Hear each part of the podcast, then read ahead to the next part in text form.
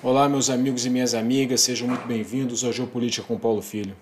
Hoje é dia 26 de fevereiro e nós vamos falar sobre os dois discursos feitos pelos presidentes da Rússia e dos Estados Unidos no dia 21 de fevereiro. Então, no dia 21 de fevereiro, no intervalo de poucas horas, os presidentes das duas maiores potências nucleares do planeta discursaram, tendo a guerra da Ucrânia, que no dia 24 completou um ano de duração, como pano de fundo.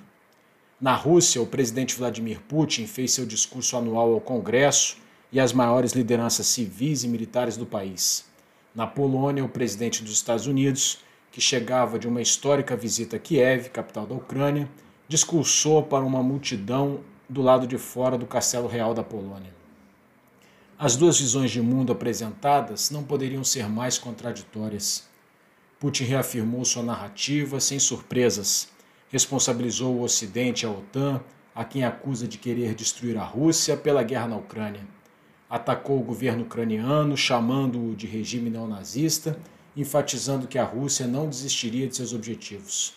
Além disso, Putin reforçou a narrativa da guerra cultural, colocando a Rússia como o país que protege os verdadeiros valores cristãos e acusando o Ocidente de destruição da família. Joe Biden, por sua vez, reafirmou o compromisso dos Estados Unidos com a Ucrânia, instando as demais nações do mundo a assumirem um compromisso com o país. Afirmou que a democracia global estava em jogo e acusou a Rússia de cometer graves crimes contra civis.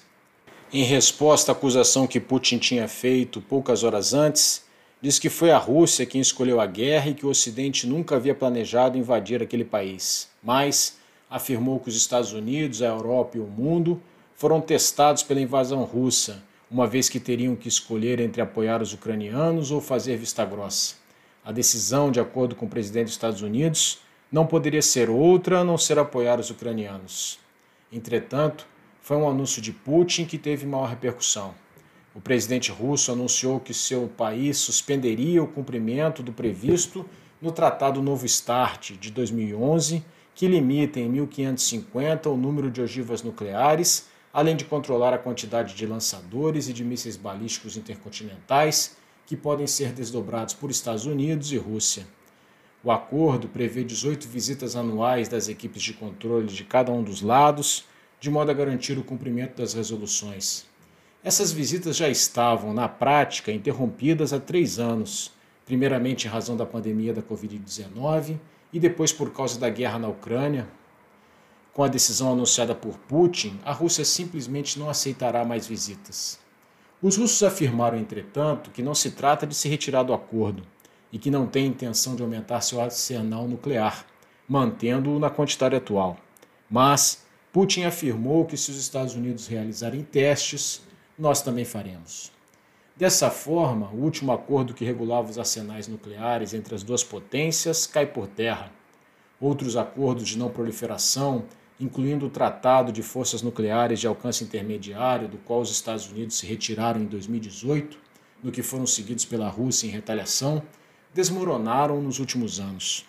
O fim dos acordos de controle das armas nucleares entre Estados Unidos e Rússia, em um contexto em que os dois países acirram suas retóricas em plena guerra na Ucrânia, não é um bom presságio. Ainda mais se se juntam a este contexto o desenvolvimento cada vez maior da missilística intercontinental da Coreia do Norte, o desenvolvimento do programa nuclear iraniano e a intenção chinesa de elevar seus estoques de armas nucleares ao mesmo nível dos russos e norte-americanos. O resultado dessa conjuntura é a possibilidade cada vez maior de o mundo observar o surgimento de novos atores com capacidade nuclear. Recentes pesquisas na Coreia do Sul indicam que 76% dos sul-coreanos defendem que o país desenvolva e adote armas nucleares como forma de dissuasão. Desconfio que, se essa pergunta for feita em vários outros países, os resultados podem ser semelhantes. A sensação de insegurança, cada vez maior, já está acelerando os gastos militares em todo o mundo.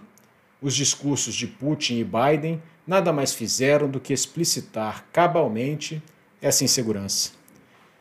Se você ouviu esse áudio até aqui é porque esses assuntos de estratégia e geopolítica te interessam.